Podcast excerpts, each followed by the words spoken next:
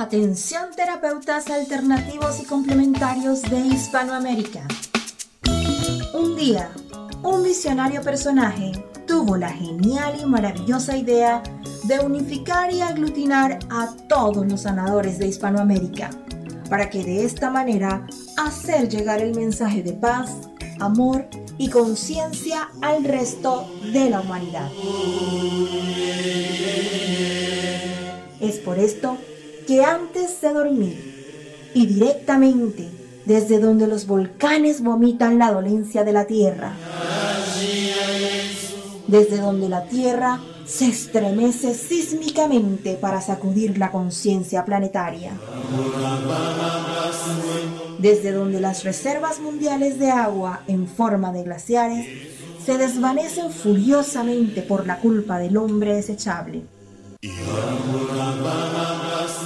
desde aquí, desde esta angosta y delgada faja de tierra llamada Chile, las campanas resuenan, las vibraciones expanden y la luna desde su balcón nos ilumina la mirada para recordarnos que llegó la hora, la hora de conectar nuestras almas desde todos los rincones para unirnos aquí donde el diablo perdió el poncho. Démosle la bienvenida al señor Jan Meyer.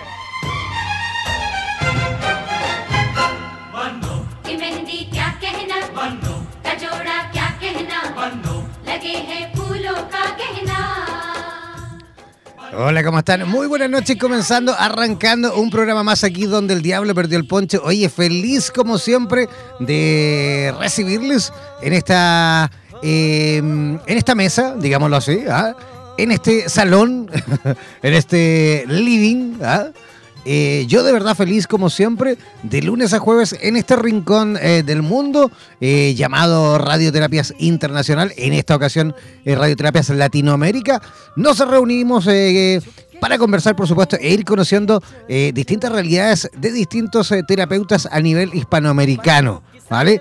Este programa, por supuesto, nació con esa intención de poder reunir eh, a distintos eh, terapeutas de todo el continente y, por qué no decirlo también, incluso algunos de España, para poder conversar todo en cuanto a terapias eh, alternativas y complementarias.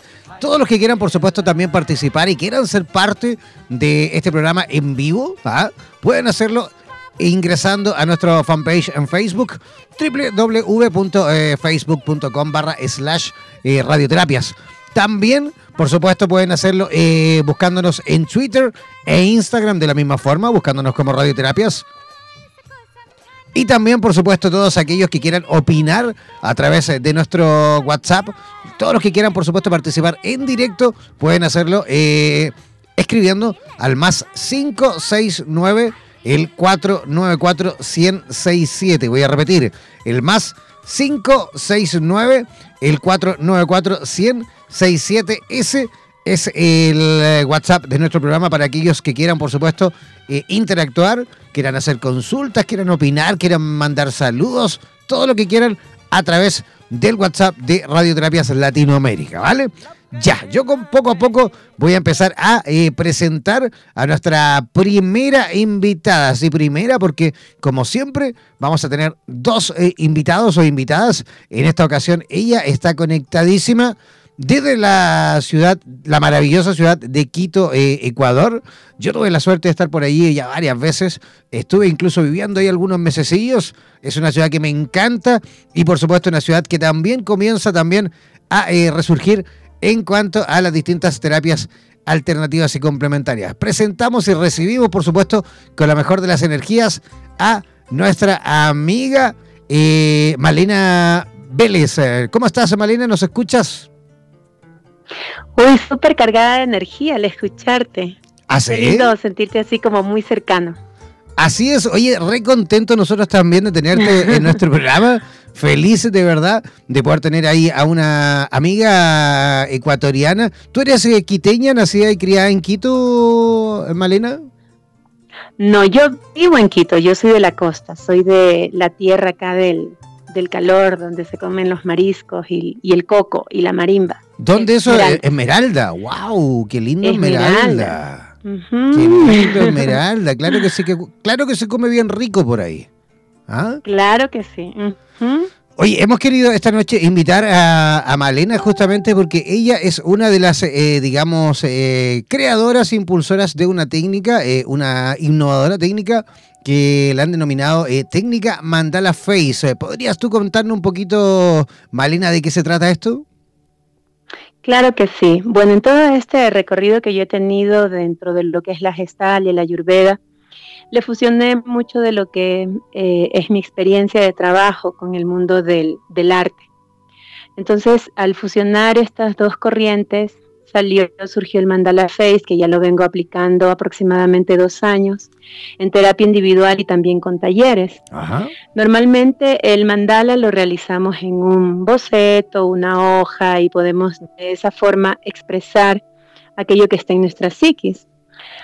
Pero eh, he venido estudiando el hecho de que desde la historia se manifestaba el pintarse la cara, ¿no? Entonces, y para mí era así, pero luego fue, fuimos evolucionando y ya hubieron más componentes y ya entró esta onda estética del maquillaje. Pero desde el inicio y como tal, era, eh, buscaban maquillarse para hacerse uno con la naturaleza, camuflarse también, intimidar al, al enemigo en un momento, en una situación de guerra, y tal vez mostrarse desde, la máscara, ¿no? que es algo que vemos manifestado en lo que es la gestal. Tal vez mostrando eh, la valentía y maquillando los miedos. Entonces es así como surge el mandala face, como esa posibilidad de expresarse, pero con color. Es una técnica bastante amigable, porque mm, a veces el trabajar en lo que es el autoconocimiento y autoobservarnos nos puede chocar mucho, ¿no? Es, es muy confrontativo. En cambio, el mandala face es trabajar desde lo que es el color, el arte y llevar esas emociones internas, llevarlas al rostro. Interesante. ¿Cuánto tiempo tiene esto, esto como técnica, Malena? Tengo dos años trabajando y desarrollando la técnica, con bastantes buenos resultados es una técnica para trabajar lo que es el autoconocimiento, evidenciar las emociones, también ponerle un nombre, eh, profundizar en ellas, trabajar mucho desde lo que es el aquí y el ahora, porque es el contacto, ¿no? Traer esas emociones internas y poderlas ver, ver en un espejo, ver cómo están en tu rostro y cómo, cómo irlas procesando. De hecho, en, técnicas eh, relacionadas con el clown, con el payaso, con, el estudio del, de, justamente de las técnicas de payaso, uno va eh, muchas veces eh, descubriendo, por supuesto, a tu alter ego, ¿ah? a través eh, de la creación de tu personaje, justamente, a través de la creación de, de este otro yo ¿ah? que vive y que cohabita junto a nosotros internamente y que de verdad, una vez que uno lo va descubriendo y que uno ya empieza, digamos, a interactuar con él, a conversar con él, es realmente también una, un gran acto terapéutico. ¿Podríamos encontrar similitudes con eso, sí o no? Claro que sí, porque es una forma de expresarse, ¿no? O sea, todo realmente lleva a lo mismo. Y mm, simplemente es prestar atención, tomar conciencia, abrirse también a, esa, a la posibilidad de conocer nuestra luz y nuestra sombra. Y, y sobre todo que lo que es el mandala es un símbolo de totalidad es el arquetipo del orden interior. Es un tipo de arte que se usa y se ha utilizado como puente a la espiritualidad. Y como le, haya, le, puedes hallar la conexión con lo, con lo que es el ayurveda es porque es orgánico. Entonces el ayurveda trabaja mucho desde lo que es la conexión con los elementos. Y de esta manera podemos contactar con el artista interior dicho desde lo que es el, el arte terapia y con nuestro maestro y sanador interior visto desde lo que es el ayurveda. Podemos contactarnos con la expresión, es decir, es un acto expresivo, es un acto sanador, porque moviliza la energía estancada, así como el agua eh, que no se mueve y se queda estancada, lo que no expresamos nos bloquea y produce diferentes disfunciones en nuestro ser, manifestándose luego como, como enfermedad. Entonces, el ayurveda es preventivo, el arte también es bastante preventivo y nos ayuda muchísimo a conectar con, nuestra, con nuestro ser interior. Perfecto. ¿Qué, ¿Cuáles son eh, los tipos de, personas? ¿Quiénes son realmente los que, por ejemplo, consultan eh, por esta técnica? ¿Qué tipo de, pacientes o de visitantes tienes, digamos, a la hora de, utilizar esta técnica? Niños y adolescentes. Y los adultos son un tanto mm, mm, como se muestran muy escépticos a veces porque, ay, maquillarme la cara y cómo será, y no le cachan bien por dónde va, ¿no? En cambio, entre más temprana edad tengamos, estamos como más abiertos a, abiertos a movilizarnos, a trabajar desde lo que es el arte y, no tendemos tantas corazas. Pero claro, cuando un adulto conecta con lo que es el mandala face también es bastante enriquecedor. Y me imagino que ese mandala que van, eh, digamos, eh, maquillando, que van dibujando en el rostro, ¿es eh, creación libre de cada uno? Claro, es total, es abierto, es, guiado también, trabajando desde el abordaje de la gestal y con, em, por el lado de la ayurveda, con los tejidos, que va desde la piel hasta nuestro, hasta nuestro órgano reproductor.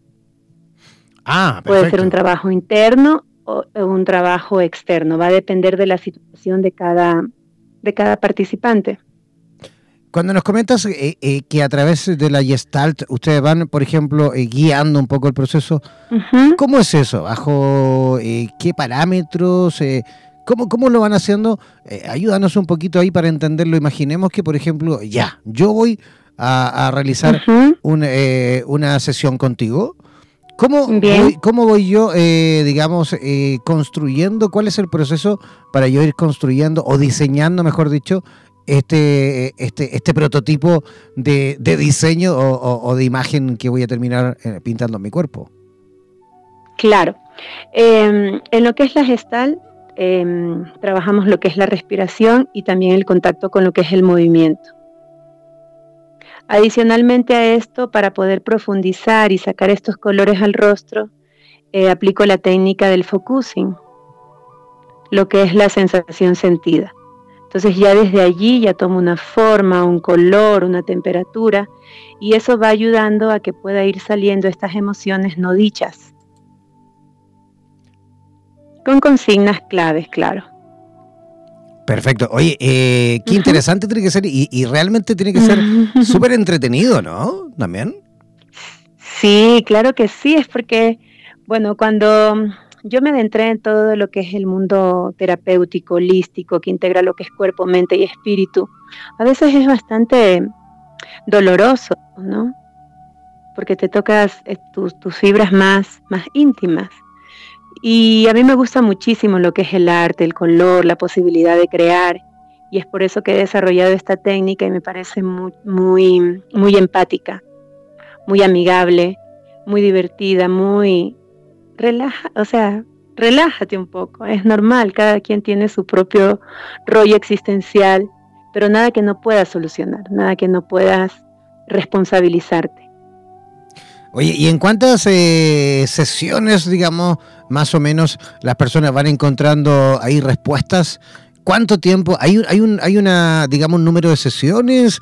¿Hay eh, niveles? ¿Cómo es eso?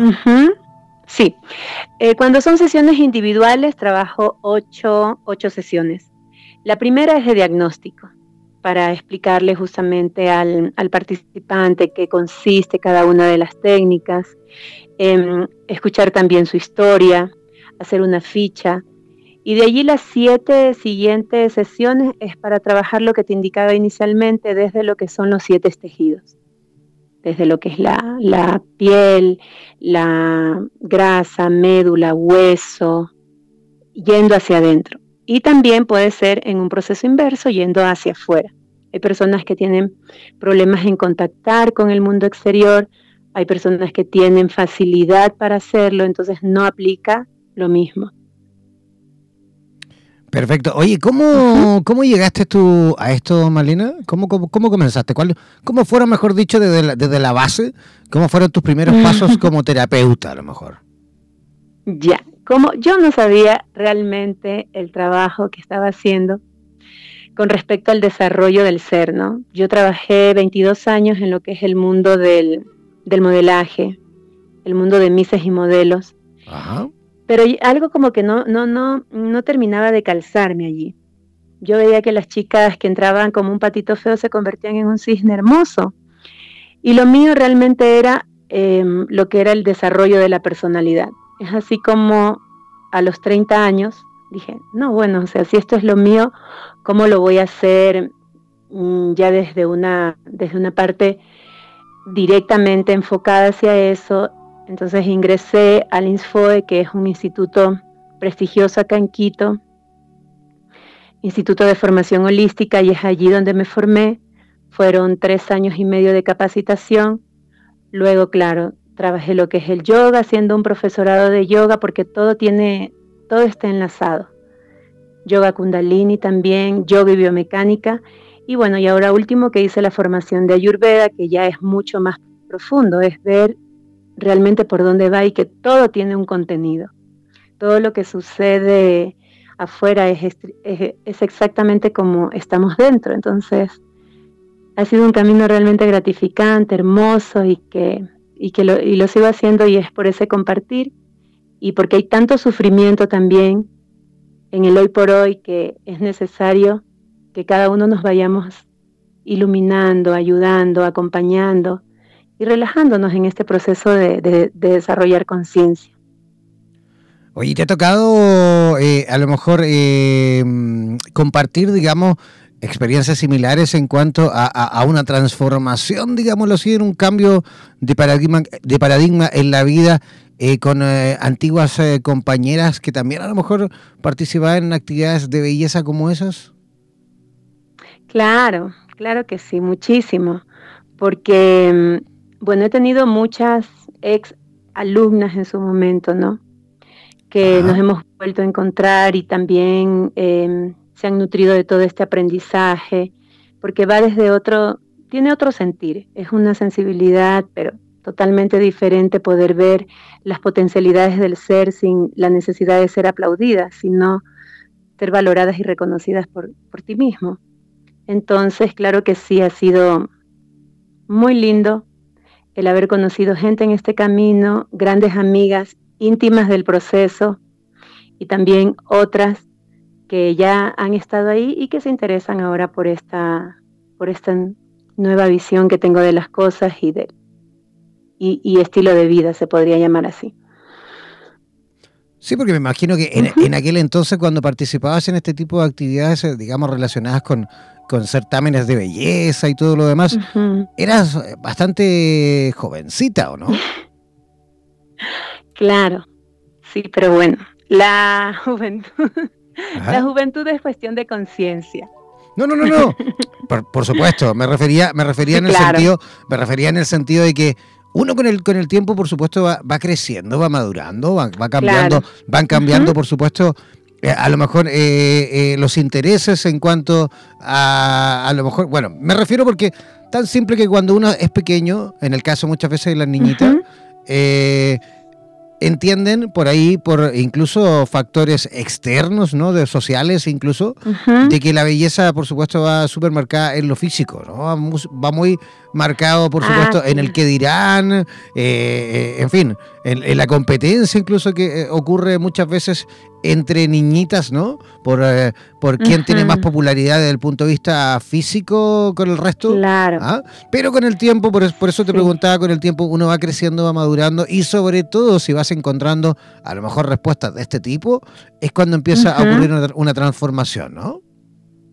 Claro, pero ahí viene mucho con lo que viene eh, muy arraigado a lo que es la creencia, ¿no? Yo también al inicio a mí me chocaba muchísimo lo que es la belleza, porque para mí la belleza, claro, en los certámenes era sinónimo, y es como lo conocemos, que era sinónimo de una mujer inteligente es una mujer tonta o una mujer vacía, etcétera, pero eh, ahora con todo el conocimiento es simplemente reconocer que la belleza es una cualidad divina. Es también ver lo que estás, cómo es tu construcción eh, externa, qué piensas de ti y cómo lo manifiestas en este cuerpo físico. Entonces tiene otra valía ahora, mucho más, va mucho más allá de lo que normalmente podemos ver con respecto a lo que es la belleza, ese amor propio, ese cuidado también, cuánto nos amamos, cuánto respetamos también y cuánto nos reconocemos como parte de, la belleza natural del universo. Absolutamente. Oye, eh, ¿cómo, pueden, ¿cómo pueden las personas en la ciudad de Quito o incluso en cualquier lugar de Ecuador, cómo pueden contactarte y cómo pueden, eh, digamos, localizarte para vivir la experiencia de, tu técnica? Con mucho gusto. Puede ser a través del WhatsApp, podemos hacer videollamadas también. Um, en mi Facebook me pueden contactar como Maleca Vélez. Ajá realizo sesiones online y también talleres aquí en Quito. Y bueno, y si podemos irnos para Chile o para cualquier otro lado, con muchísimo gusto. Pero por supuesto, aquí te invitamos también para que vengas por este lado a, demostrar tu técnica. Claro. Por supuesto que sí. Oye, Malena, eh, ¿podrías repetir nuevamente el Facebook para las personas que están por ahí en contacto, para las personas, mejor que he dicho, que quieran a lo mejor contactar contigo eh, en Ecuador, por ejemplo? Maleca Vélez. Maleca Vélez. Ajá, perfecto. ¿Y eh, podría dar tu WhatsApp si tú quieres? ¿Ah? Claro. Para que las personas te em, puedan... El código. Ajá, adelante. El código más, más 593 991 977 611. Perfecto, voy a repetir yo para aquellos que a lo mejor no alcanzaron a tomar apunte. El más 593 99 197 7611. Voy a repetir el más 593 99 197 7611. Ese es el WhatsApp de Malena Vélez para aquellos que quieran, por supuesto, participar de su técnica del eh, Mandala Face. Oye, te agradecemos eh, tu visita esta noche. Agradecemos eh, que nos hayas visitado y que nos hayas, por supuesto, compartido todo en cuanto a tu técnica. Esperamos tenerte, por supuesto, en el futuro conversando de esto o de todas las otras técnicas que también dominas. ¿Te parece? Muchísimas gracias por el espacio, gracias por tu apertura, por la invitación, gracias a todos los que nos están sintonizando.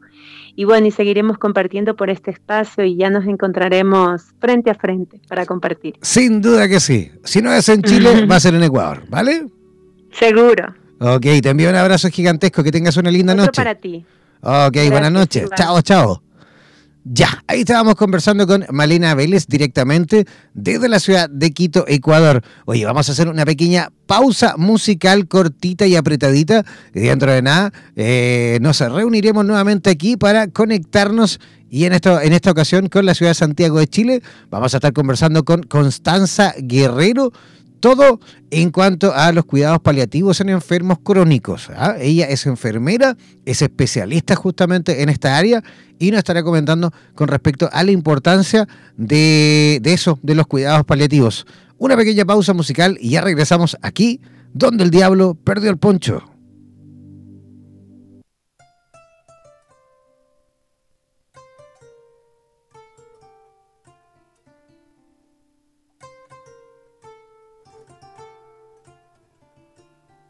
Ya, ya estamos eh, de regreso y ya estamos en la segunda parte de nuestro programa, donde el diablo perdió el poncho. Oye, tenemos eh, ya la conexión eh, lista y dispuesta con la ciudad de Santiago de Chile. Vamos a estar conversando en directo, como les comentaba, con una amiga enfermera. Ella, por supuesto, nos va a estar comentando todo con respecto a la importancia de los cuidados paliativos. recibamos con la mejor de las energías, como siempre, a Constanza Guerrero. ¿Cómo estás, Constanza? ¿Nos escuchas? Hola, buenas noches. Un saludo a todos. Igualmente, ¿cómo están las cosas por Santiago? Mucho calor, creo que estamos terminando la ola de calor que nos ha, nos ha atormentado estos últimos tres días, pero todo bien. Oye, sí, de hecho, ayer eh, hubieron cuánto, como 30 grados, ¿no? Todos estos días han hecho a temperaturas súper altas. Entre 35 y 33 grados nos están sofocando en este momento, bueno, no en este momento, sino que en estos días entre 35 y 33 grados de loco. Wow, oye, y me imagino ya así como entrando en materia, en sí, justamente en materia, eh, me imagino que esas temperaturas también tienen que ser bastante eh, incómodas, por qué no decirlo, o bastante complicado a la hora de trabajar justamente con eh, personitas que se encuentran enfermas, eh, muchas veces con patologías crónicas bien complicadas y que muchas veces tienen que vivir eh, temperaturas como esta en casa, ¿no? Porque también, por supuesto, hay, enfermos con patologías crónicas viviendo etapas de su enfermedad ya a lo mejor incluso avanzadas en casa, ¿no? Sí, es bastante, incluso se podría decir que tienden a decaerse un poco con tanto calor, que es lo que me ha tocado eh, como experiencia en el último tiempo como enfermera de cuidados paliativos en atención domiciliaria de pacientes que estén en etapas terminales eh, en procesos neoplásicos o, como todo el mundo conoce, cáncer. Me escucha, hay, hay como una, una, pequeña, hay como un delay ahí, pero ahí estamos escuchando un poquito mejor. Sí, oye, Perfecto. Dime una cosa, Constanza. Eh, bueno, primero que todo tiene que ser eh, un trabajo, por supuesto, bastante especial el de ustedes, ¿vale? Todo el personal de salud que trabaja en contacto, digamos, directo con pacientes crónicos, con pacientes con diversas eh, patologías, digamos, bien complicadas, en su mayoría pacientes con cáncer, pacientes terminal. tiene que ser, por supuesto, un oficio súper especial, ¿no? Mira, puedo hablar como experiencia tanto en el área asistencial cerrada de pacientes en cuidados intensivos y esta nueva beta en la que me encuentro hoy, un nuevo desafío, es atendiendo pacientes en la última etapa de su vida o que estén en un proceso de eh, un proceso neoplásico ya que no tenga eh, recuperación de la salud. Todo personal de salud podría decir que tiene una vocación de servicio eh, innata, eh, porque en el fondo toda gente de salud, ya sea los distintos estamentos, médicos, tecnólogos, técnicos paramédicos, enfermeras, todos tienen que tener esta vocación de servicio, que es algo que en realidad no tantas veces se ve, como podríamos decir que enfermería pudo estar un poco saturada, que pensaron que era de plata, pero también habemos muchas personas que realizamos nuestra labor a fuego, con mucho corazón y en el fondo al servicio de esta gente que requiere de nuestra ayuda. Bueno, de hecho, eh, bueno, yo recuerdo hace, no sé, pongámosles eh, 15 años atrás, eh, el tema de la carrera de enfermería e incluso los técnicos de enfermería, eh, auxiliares de enfermería, eran en ese entonces, hace 15 años atrás, una carrera, digamos, era el boom, ¿no? Todo el mundo quería estudiar enfermería, todos tenían intención de estudiar algo relacionado con la salud, sobre todo enfermería y, sus ramas, digamos, que la siguen. Pero eh, hoy en día ha cambiado bastante. Tenemos, yo creo que un mercado bastante saturado en cuanto a ese tipo de profesionales, ¿o me equivoco? Mira, en realidad, en cuanto a la oferta de formación de profesionales de la salud, me voy a dirigir principalmente al área de enfermería. Pero si bien hay otras aristas eh, de profesionales, ya sea técnicos, eh, técnico, tecnología médica, kinesiólogos, donde está bastante saturado. Pero la realidad, por lo menos en este país, es que si bien hay una alta eh, oferta de profesionales de la salud, sigue existiendo un déficit de cargos y de cuidados de enfermería, es lo que pasa ahora, no existen cargos, por lo tanto se genera todo este exceso de oferta actualmente, pero la realidad es que en Chile sigue existiendo un déficit de enfermeras. Por lo tanto, ahí es como hay una ambivalencia entre decir, si hay mucha, mucha, mucha oferta, quiere decir que ya no hay tanta demanda, pero la verdad es que sí existe la demanda. Eh, creo que a nivel político, por así decirlo, las enfermeras debemos empoderarnos de nuestro rol y eh, ir recuperando el terreno para el beneficio de la población en general, no solamente a recuperar la salud, sino que a promover este, estilos de vida saludables, que existan eh, profesionales de enfermería en los colegios, más enfermeras en consultorio, pero es algo que va a ir cambiando paulatinamente a medida que vayamos viendo el cambio generacional que está ocurriendo a nivel país, a nivel eh, mundial, donde ya tenemos muchos más adultos mayores la pirámide poblacional ya está francamente en vías de invertirse, ya no transformarse en una pirámide, sino que está más cuadrada. Por lo tanto, eh, bienvenida a todas aquellas personas que tengan la vocación de servicio de formarse y follarse en una, en una de las carreras profesionales, porque todavía hay muchas cosas que hacer. Oye, Constanza, eh, Tú trabajas con, como comentábamos, con pacientes, con personas que están muchas veces, por supuesto, sufriendo eh, dolor, ¿no? Están con el umbral del dolor ahí, eh, más bien, eh, digamos, a, flor de piel, ¿no? Con patologías muchas veces incómodas en cuanto a dolor y qué sé yo. Pero mira, hemos, por supuesto, también a través incluso del cine, Hemos ido eh, viendo experiencias como por ejemplo la, de, eh, la que expuso eh, Patch Adams, ¿ah? la posibilidad, la posibilidad de que justamente pacientes con dolor, pacientes con distintos trastornos puedan ir incluso superar, digamos, poco a poco, paulativamente, paulatinamente ese, ese, ese, esa etapa del dolor con ejercicios tan simples como la risa. Tú lo has podido también comprobar, a lo mejor, la posibilidad de ir eh, jugando un poco entre eh, las drogas o la analgesia, ¿vale? Fuerte, química, bajando a lo mejor un poquito los niveles y a lo mejor subiendo otros más del carácter de la, de la felicidad, del cariño, de justamente el apoyo, de la posibilidad de que ellos también a lo mejor vayan contando incluso su proceso. Mira, existen varias etapas en realidad en, relación a los cuidados paliativos son aquellas personas que no pueden recobrar la salud y el programa de paliativos está dirigido a mantener la calidad de vida del paciente, que no tenga dolor, que esté confortable, brindarle apoyo a la familia en procesos tan difíciles eh, en relación a el deceso de un ser querido.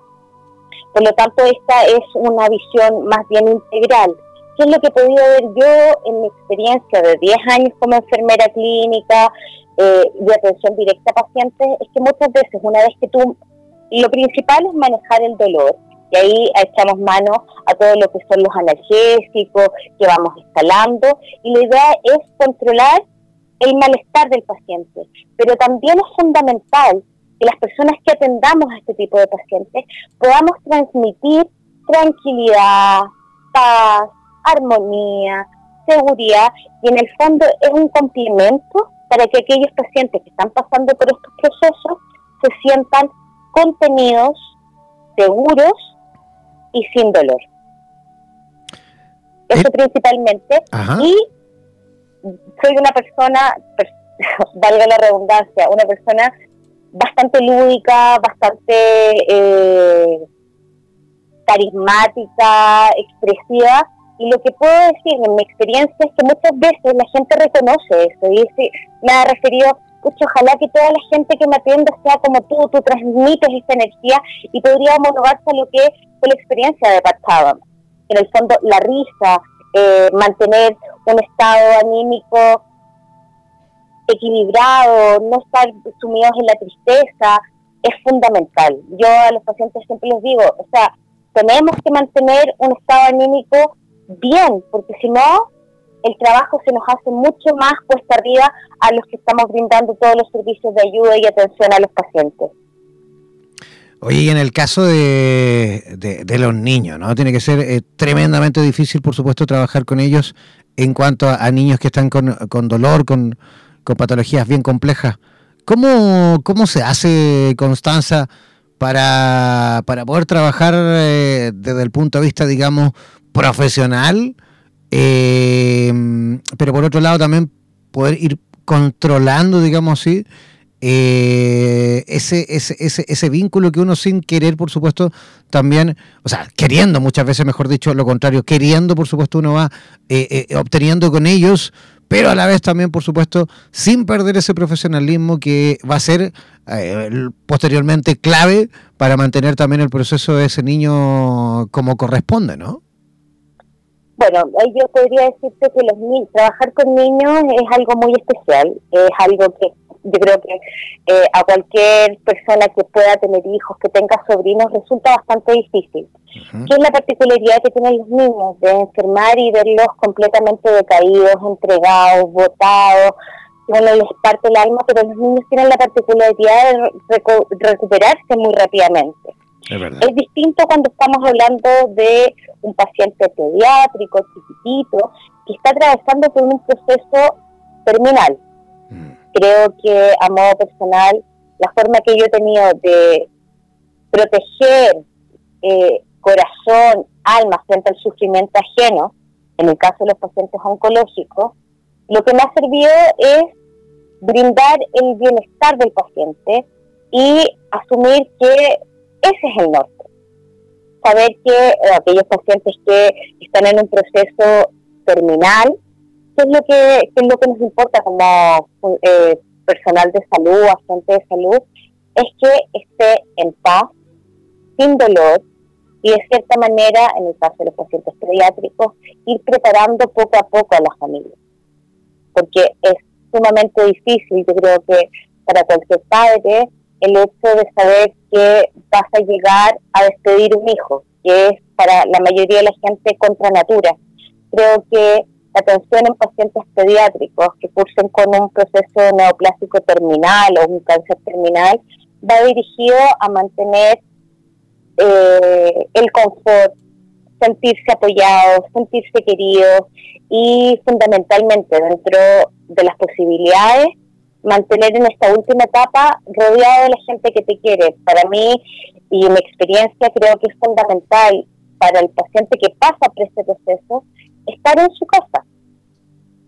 Como también nos ha tocado como profesionales de la salud tener que atender a estos, niñitos, estas personas que están en la última etapa de su vida en centros hospitalarios. Y es ahí donde todo funcionario de salud cumple un rol fundamental en cuanto al acompañamiento, dejando de lado la parte profesional, sin dejarla obviamente de quitarle importancia, pero ahí uno se transforma en el apoyo, en la contención, de acompañar muchas veces a los niños cuando no pueden quedarse con, con los papás, aquellos pacientes que ya es que afuera del horario de visita es el rol de, de los agentes de salud acompañar. Creo que eso es fundamental, por lo menos en la última etapa de la vida y en, general en cualquier proceso de enfermedad. Entregarle seguridad al paciente, saber que está contenido y saber obviamente y entregarle eh, eh, en el fondo que nosotros estamos bien preparados. Eso le da seguridad a los pacientes que están atravesando por cualquier proceso de enfermedad, porque el desconocimiento frente a un proceso que tú no conoces genera mucho temor. Y creo que los el personal, ya sea enfermería, paramédicos, médicos, todo el equipo de salud cumple un rol fundamental en dar tranquilidad a aquellos que están pasando por un proceso, ya sea de una enfermedad puntual, esporádica y puntual, como también aquellos que están pasando por un proceso terminal. Justamente tú comentas eso que como por supuesto es eh, lo ideal de poder eh, terminar eh, el proceso de esta vida, ¿no? Pero es increíble como muchas veces de forma, quiero decirlo así, ignorantemente, creemos que, una persona en estado terminal solo piensa en a lo mejor la posibilidad de abandonar esta vida eh, como fuese, eh, me imagino, porque claro, están pasando por un proceso de dolor, un proceso, eh, me imagino también dependiendo de cada persona, porque hay personas que a lo mejor tienen una capacidad espiritual y que sé yo, que a lo mejor lo pueden ver de otra forma. Pero me refiero, y quiero lo quiero comentar justamente tocando el tema de la dignidad, o sea... Yo creo que justamente es clave también para cualquier ser el poder terminar esta vida eh, dignamente, ¿no? Tal cual tú decías, en tu casa a lo mejor, en compañía de, los tuyos, ¿por qué no decirlo bien vestido, ¿ah? limpio, digno, en mi cama, eh, donde yo quiero, ¿vale? Con quien yo quiero y cómo yo quiero, ¿no? Yo creo que eso es, eh, es el centro de la atención y el programa de cuidados paliativos, en el fondo a nivel de Organización Mundial de la Salud, ese es el objetivo primordial de los cuidados paliativos, en el fondo que si bien muchas veces hay pacientes que tienen una condición donde no hay eh, posibilidades de revertir la enfermedad sin caer en estos estados agónicos que uno podría pensar que ah, tiene una enfermedad terminal, que ya no, no tiene proceso y que todo esto es paliativo y que la persona va a ir eh, apagándose de forma muy rápida. Hay pacientes que, si bien están eh, muy lejos de la resolución de su enfermedad a través ya sea de quimioterapia, de radioterapia, de, eh, de cirugía, y es a ellos a los que hay que brindarles gran apoyo, porque en el fondo se están enfrentando a un amor, todos tenemos lo único sector en la vida es que en algún momento de nuestras vidas nos vamos a morir, no sabemos cuándo, pero cuando te hablan de que ya no hay posibilidades de revertir y recuperar tu salud, ese es el, principal, ahí hay que atajarlos y ahí hay que contenerlos. En el fondo los programas que existen ahora, puedo hablar de mi país, eh, gracias a Dios existe un, todo un programa multidisciplinario eh, compuesto por médicos, enfermeras, kinesiólogos, psicólogos, para brindar este, este acompañar en el proceso hacia eh, el fin de la vida. Y la forma más eh, digna, valga, eh, como ya habíamos dicho, es no sentir dolor, no tener miedo, acompañar tanto a familiares como a los pacientes a eh, ir viviendo este proceso que va pasando por distintas etapas, es casi como un duelo. Un duelo anticipado donde se puede sentir rabia, se puede sentir pena, se puede sentir eh, desinterés por la vida y en el fondo se van apagando. Y la idea de este programa, que es a nivel mundial, eh, es contener esta en la última etapa de la mejor manera posible, favoreciendo un bien morir. Yo, mira, yo hace poco eh, me tocó vivir, digamos, de forma directa este, este proceso con, mi abuelo. Eh, lo viví anteriormente con mi padre hace ya cuatro años que falleció de un cáncer también. Pero, pero mi abuelo falleció hace nada, yo creo que un mes, una cosa así. Y, sí, hace muy poquito. Y recuerdo que, que aquel, aquel entonces, cuando ya estaba, digamos, en las últimas, en su etapa, digamos, de agonía, eh, debo mencionar que eh, justamente esto que tú me comentas, que nos comentas en cuanto a eh, el, servicio, no propiamente tal, aquí en Chile, eh, funciona, al menos en el caso que yo, nosotros vivimos, súper bien. e incluso enviaron a casa un colchón anti-escara, o sea, anti úlceras por decúbito. un colchón anti-escara. Anti-escara, correcto. También creo, por lo que yo, bueno, no lo viví directamente porque él vivía en otra casa con una tía, pero por lo que tengo entendido también eh, fue, bueno, antes de, que entrara en, digamos, la etapa de agonía, fue una psicóloga también eh, varias veces a casa, a, no solo a mm, conversar con él, sino que también con, con, mi tía y con las personas que, que, le iba a tocar, por supuesto, vivir este proceso junto a él. A todo el eh, entorno. Así es, a todo el entorno que, que vivía, digamos, ahí en, esa casa, ¿no? Y... Bueno, yo Adelante. Disculpa. No, no, no, adelante. Yo ahora estoy muy agradecida de esta oportunidad de, eh, de difusión y en el fondo creo que lo principal es la difusión de la información que existe de cuidados paliativos, que es un derecho, uno de casi de los derechos fundamentales, el derecho a eh, acceder a estos programas. Muchas veces eh, creo que el rol fundamental de la enfermera y de todos los funcionarios que brindamos este, este servicio es informar tanto a la familia como al paciente de los de las garantías que exige la ley. Muchas veces no conocen cuáles son los servicios o creen que por ser, eh, por ejemplo, ISAPRE van a tener menos beneficios o más beneficios que SONASA, los pacientes SONASA. Y la idea es que se transmita, y yo lo que trato de transmitirle a todos los pacientes que están a mi cargo, es que conozcan cuáles son los derechos, cuáles son los beneficios que otorga este programa. Porque muchas veces hay gente que pasa sola y en el fondo es porque no conoce el beneficio que existe. Por lo tanto, yo aprovecho esta oportunidad de la gente que eh, difícilmente tenga un ser querido o esté pasando por este tipo de procesos, que hay instancias y hay lugares donde se puede recibir orientación, información para que ellos sean beneficiarios de estos servicios, como el que comentabas tú, el, uso del colchón antiescara, visitas domiciliarias, tratamiento del dolor, hay exámenes, hay eh, exámenes diagnósticos de tratamiento que forman parte de este programa y que no generan eh, un compromiso financiero que muchas veces todo el mundo sabe que los procesos y el tratamiento es sumamente caro, que en el fondo eh, te vapulean el alma, una enfermedad te vapulea el alma, el espíritu y por otra parte el bolsillo. Quiero que a toda la gente que nos pueda estar escuchando aquí en Chile o en otros países que sepan que existen programas que van dirigidos a atender tanto al afectado, al paciente, como a la familia, porque es un derecho fundamental de otorgar dignidad y apoyo en este proceso que es tan difícil.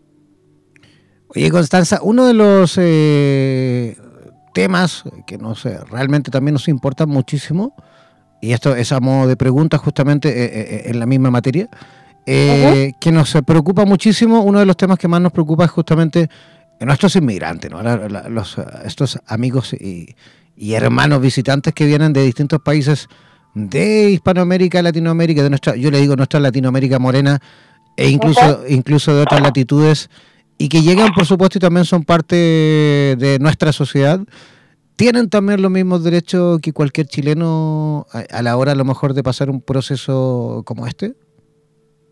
A ver, todas las personas que ingresan a nuestro país y que tienen, es un poco engorroso un poco la situación, porque las personas que vienen, muchos muchos inmigrantes han tocado, por lo que yo me ha tocado trabajar con otras personas en salud, eh, tienen hijos acá, las personas que son nacidas en este país, independiente que sean hijos de inmigrantes, tienen derechos de salud muchas veces en lo que es el servicio de FONASA, es decir, el Fondo Nacional de Salud. Tendrían beneficios. Aquellos que ingresan de manera ilegal, donde no hay una regularización eh, a nivel de Contraloría, a nivel de seguros de salud, esas personas lamentablemente no quedan cubiertas dentro de este programa. Para ser beneficiarios de este programa, eh, tienen que estar empadronados, ¿no? Tienen que estar empadronados. En alguna institución de salud, ya sea FONASA, que es bastante más solidario que una ISAPRE, que tiene fines de lucro, en fin, es una empresa que genera versus FONASA, pero que sepan todos que tienen el derecho. Aquellas personas que son inmigrantes tendrían que regularizar su situación en Chile, es decir, eh, tener un contrato para tener beneficios en salud, para tener una persona que está contratada y que trabaja y que percibe, eh, inmediatamente tiene que elegir algún sistema de salud, ya sea público y privado, y al tener este, este, este, este, este seguro de salud, ya sea FONASA o particulares, inmediatamente nos hace beneficiarios de, este, de este programa en caso de ser necesario.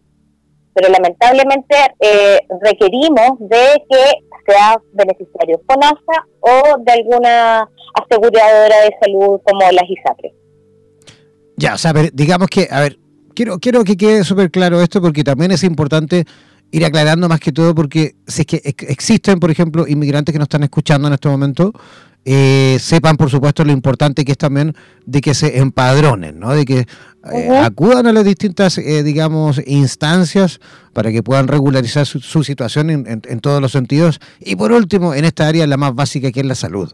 O sea, ¿Qué pasa, eh, Constanza, en el caso, por ejemplo, de, del inmigrante que a lo mejor no tiene un contrato formal, que a lo mejor trabaja en la calle, por ejemplo, en el comercio ambulante, y sufre un accidente, por ejemplo? Ahí ya estamos cambiando un poquito de tema, pero sufre un accidente, ¿tiene atención médica? ¿Puede tener atención médica? ¿Qué pasa en ese caso?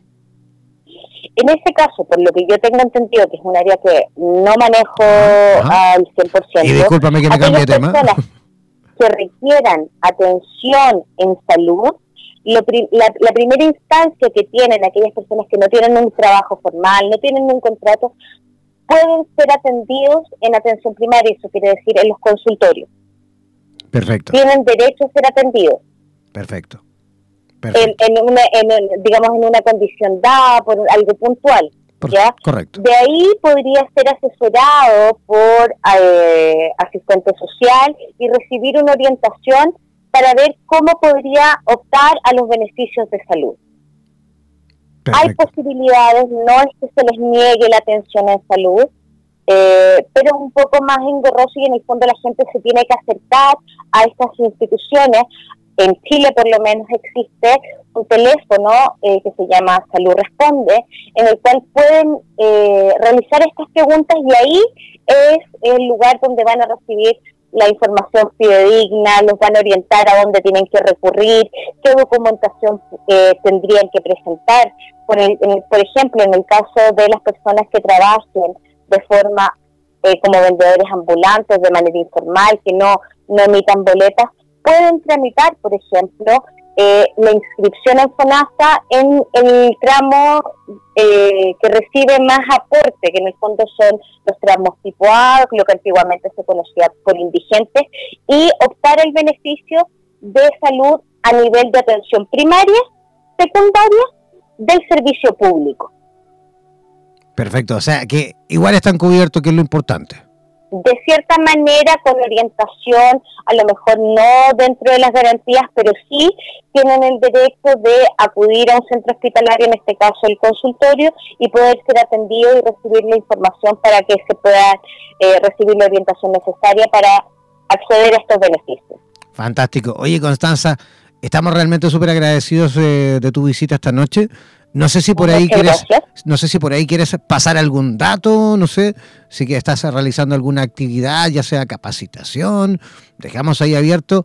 Eh, en algún momento el plan es, eh, un, plan que está en pañales todavía como una idea, es poder capacitar a aquellas personas que se interesen en recibir una instrucción eh, en relación a hacer agentes de cuidado si bien no una formación como un técnico profesional en enfermería, pero sí adquirir los conocimientos básicos para ejercer un rol de cuidador.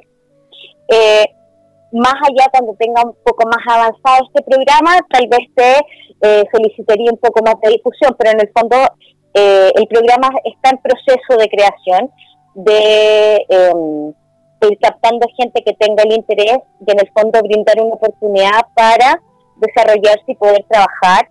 Eh, aquellas personas que estén en edad de trabajar, que tengan la vocación, que tengan la necesidad de eh, ser convocados en alguna instancia, en algún momento no muy lejano, para recibir instrucción eh, de nociones básicas para acompañamiento y cuidados de aquellas personas que requieran asistencia de una persona no profesional.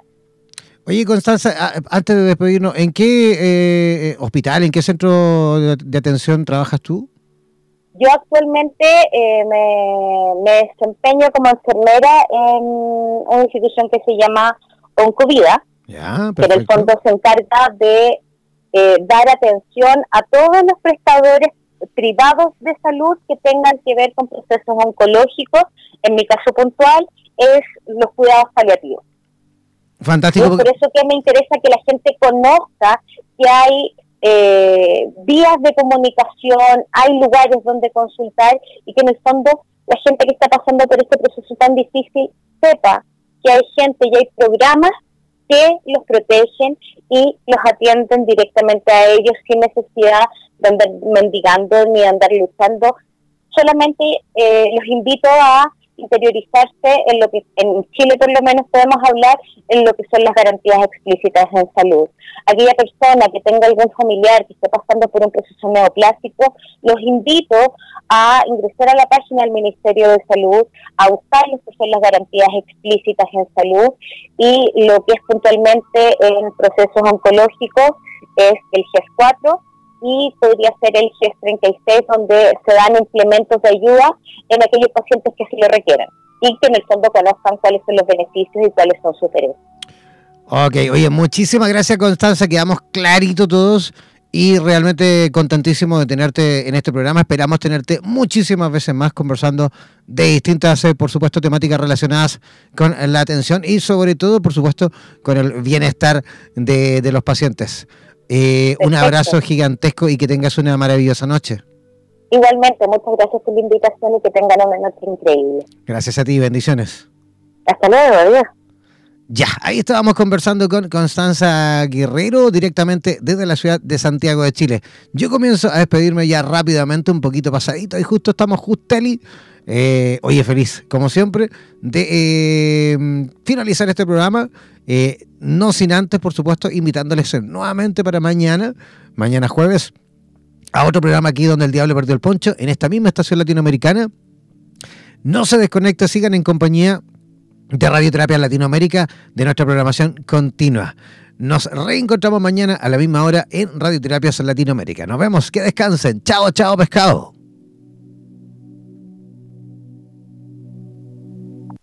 Por los vientos del norte. Por los vientos del sur. Por los vientos del este y del oeste. Desde la radio oficial de la Comunidad de Terapeutas Hispanoamericanos Unidos, damos por finalizada esta sesión. No olvides que en nada nos volveremos a encontrar con nuevas entrevistas e invitados especiales. Hazte parte de nuestras redes sociales y participa de nuestra programación en vivo. Sigue en compañía de radioterapias.com y disfruta de nuestra programación continua. Hasta la próxima.